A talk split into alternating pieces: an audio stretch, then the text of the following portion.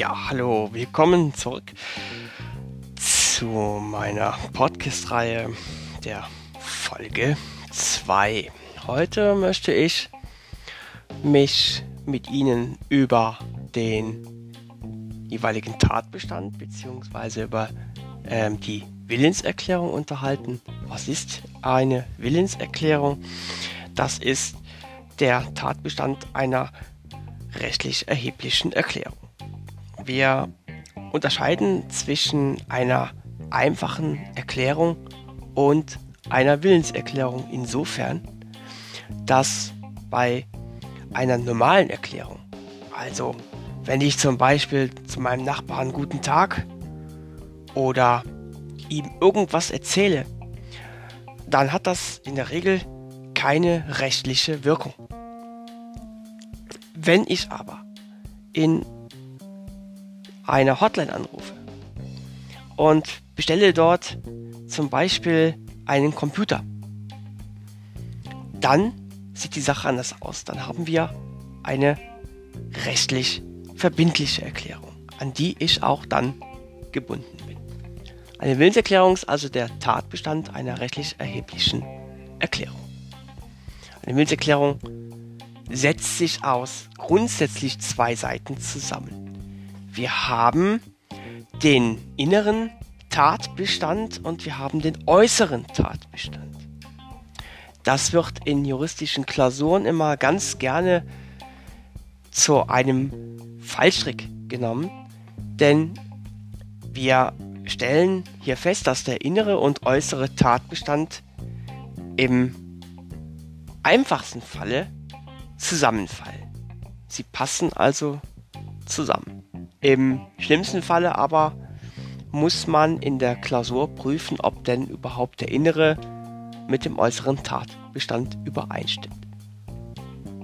Was ist denn jetzt überhaupt der innere Tatbestand? Der innere Tatbestand einer Willenserklärung ist also das, was ich ganz gerne möchte, um es einfach auszudrücken. Der äußere Tatbestand ist das, was ich nach draußen hin an andere kundgebe.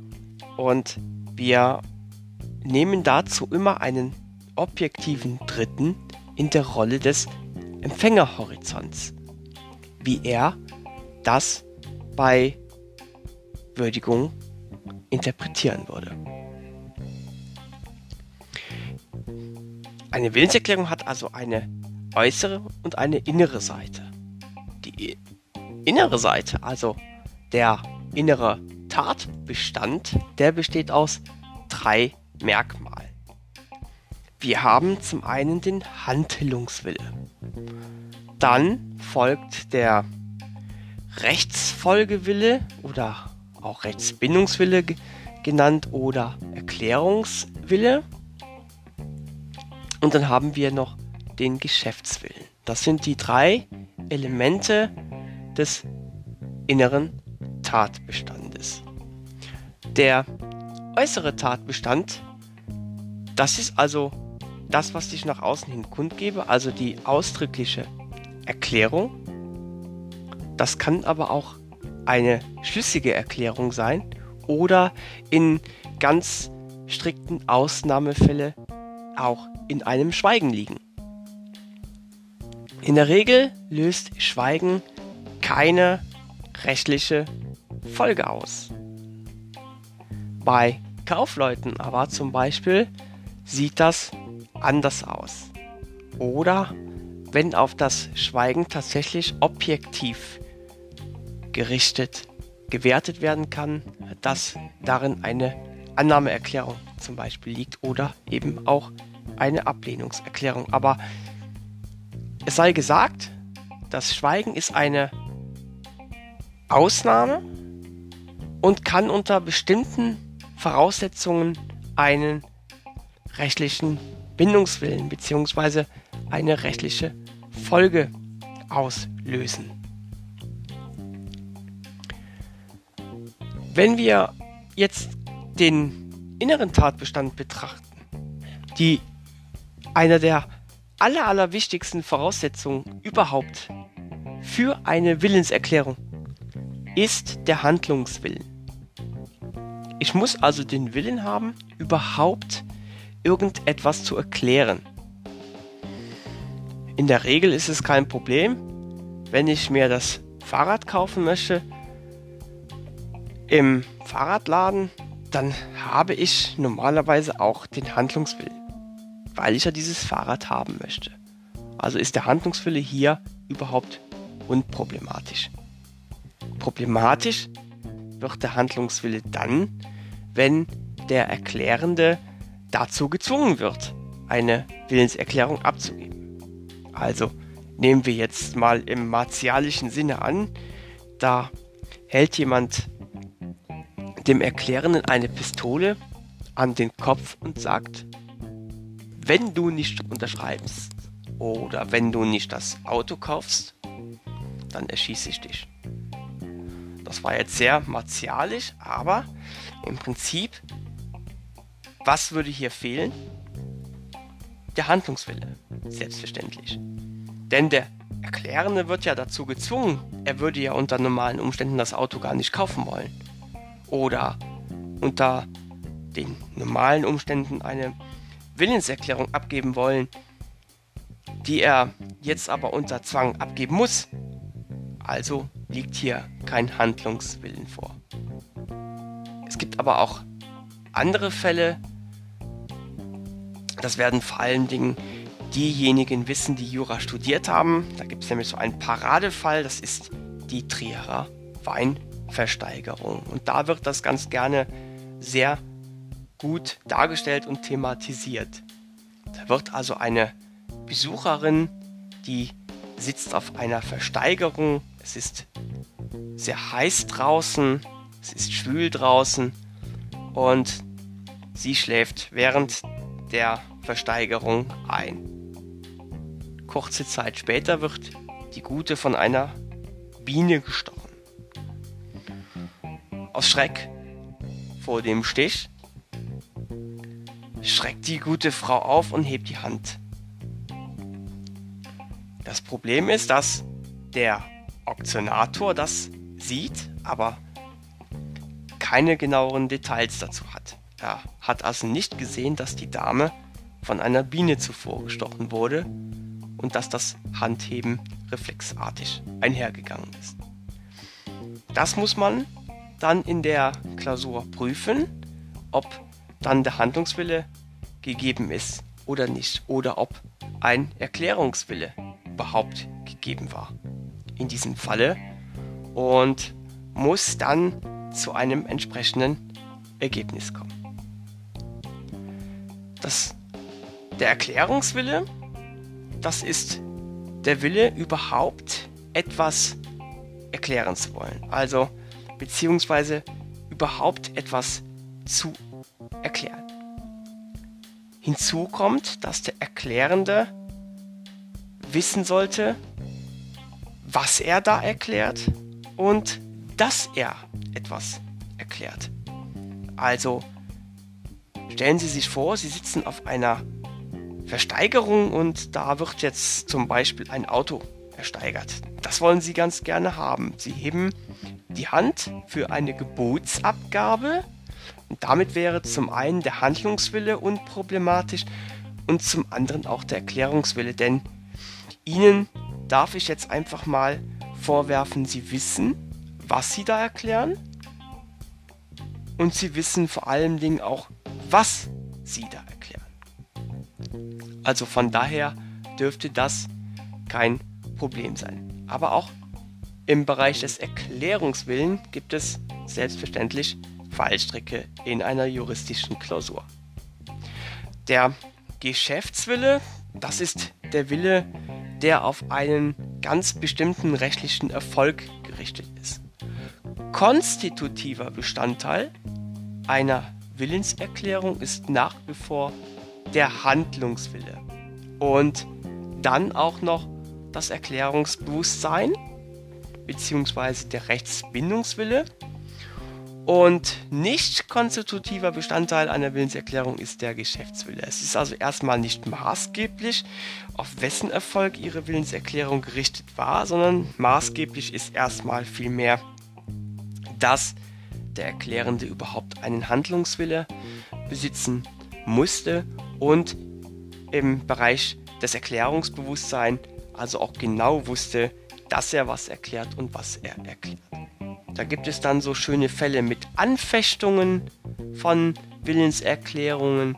Da kommen wir aber dann zu einem späteren Podcast noch zu, wie man denn eine Willenserklärung anfechten kann, beziehungsweise unter welchen Voraussetzungen man sich von einer Willenserklärung lösen kann. Schauen wir uns den äußeren Tatbestand an, der übrigens auch als objektiver Tatbestand beschrieben wird und wir haben den, wie gesagt, eben den inneren Tatbestand besprochen, der auch als subjektiver Tatbestand bezeichnet wird. Der äußere Tatbestand ist also das, was ich nach außen hin also kundgebe. Im Optimalfall ist also das, was ich mir im Inneren denke, was ich also möchte, dann auch nach außen hin eins zu eins kundgebe. Also, Sie sind auf der Versteigerung und Sie sehen da jetzt ein ganz bestimmtes Auto, was da ersteigert werden soll. Und dieses Auto wollen Sie auch haben. Und in Ihren Gedanken spielen Sie schon damit, darin zu sitzen und damit loszufahren, wenn Sie es dann ersteigern. Und Ihr innerer Wille ist also gegeben.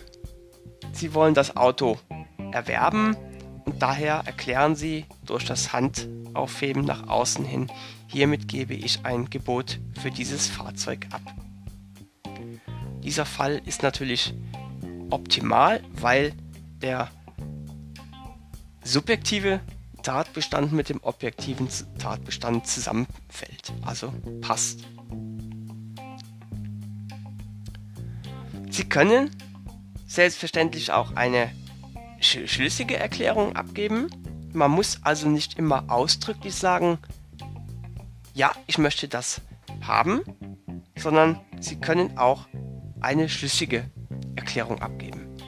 Das wäre zum Beispiel der Fall, wenn Sie ins Autohaus gehen und dem Verkäufer sagen, ich hätte gerne das Modell XY. Der Verkäufer geht ins Verkaufsbüro und holt den Vertrag. Er fertigt den Vertrag an und überreicht Ihnen den Vertrag zur Unterzeichnung. Damit hat der Verkäufer schlüssig seine Annahme erklärt. Also man muss nicht zwingend immer sagen, ja, hiermit nehme ich Ihr Angebot an, sondern es reicht völlig aus, wenn man durch ein konkludentes Verhalten, also ein schlüssiges Verhalten nach außen hin kundgibt, dass man das Angebot des anderen annimmt. Also hier hat der Verkäufer des Autohauses den Vertrag vorgefertigt schon überreicht.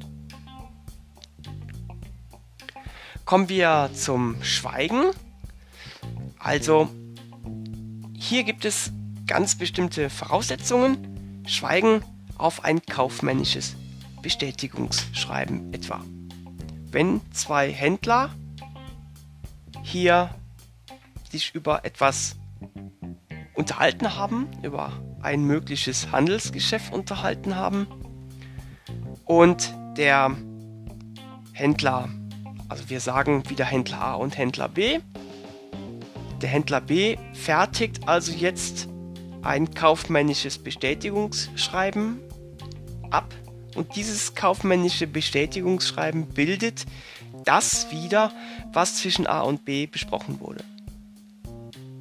Jetzt entsendet der B dieses kaufmännische Bestätigungsschreiben an den A mit, mit der Bitte, bis zu einem bestimmten Zeitpunkt entweder nochmal nachzuverhandeln bei Fragen oder aber im Regelfall das ähm, Geschäft zu widerrufen. Jetzt erhält der A dieses Schreiben. Er liest also nochmal nach, was Inhalt und Gegenstand des Gespräches zwischen A und B gewesen ist und anstatt aber jetzt auf dieses kaufmännische Bestätigungsschreiben zu antworten, dass er sich doch nicht an das Geschäft oder dass er doch kein Interesse mehr an dem Geschäft hat, so lässt er die Frist verstreichen und äußert sich nicht dazu.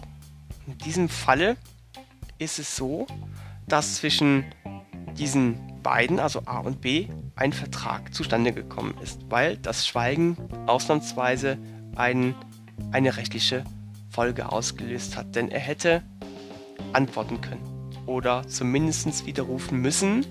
Das hat er nicht getan und somit ist sein Schweigen als unverbindliche bzw. als verbindliche Annahmeerklärung zu werten.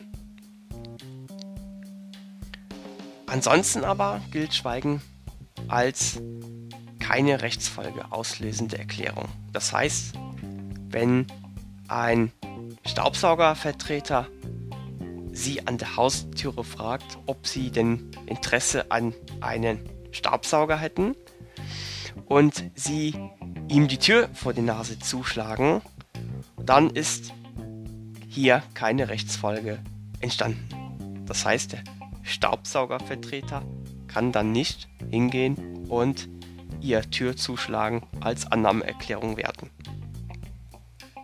Genauso, wenn Sie gefragt werden, ob Sie denn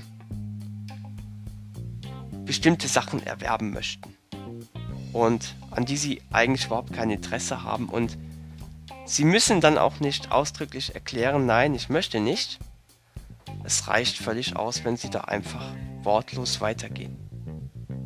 Ihr Schweigen hat in diesem Falle keine Rechtsfolge ausgelöst. Wir fassen also nochmal zusammen. Eine Willenserklärung ist der Tatbestand einer rechtlich erheblichen Erklärung, an die der Erklärende auch tatsächlich gebunden ist. Eine Willenserklärung setzt sich in einen äußeren, subjektiven und aus einem inneren, subjektiven Tatbestand zusammen. Ich korrigiere. Der äußere Tatbestand ist natürlich der objektive Tatbestand und der innere Tatbestand der subjektive. Diese beiden Tatbestände oder Tatbestandsmerkmale können dann nochmal untergliedert werden der innere subjektive Tatbestand wird in einen Handlungswillen, in einen Klärungs- oder Rechtsbindungswillen und in einen Geschäftswillen untergliedert. Und hier ist konstitutiver Bestandteil nach herrschender Meinung jedenfalls der Handlungswille. Dann haben wir den äußeren, den objektiven Tatbestand, der sich wieder untergliedert in einen ausdrücklichen Erklärungstatbestand in einen schlüssigen oder konkludenten Erklärungstatbestand und in ein Schweigen. Das Schweigen kann in ganz wenigen Situationen eine rechtliche Folge auslösen, insbesondere auf kaufmännische Bestätigungsschreiben zwischen zwei Händlern. Ansonsten gilt aber das Schweigen als keine Rechtsfolge auslösende Erklärung. Damit sind wir am Ende dieses Kurzpodcasts über die Willenserklärung und wir werden dann in den nächsten Willenserklärungen auch nochmal das Thema Angebot und Annahme erklären und insbesondere auch über Fristen zur Annahme von Angeboten. Also es bleibt spannend.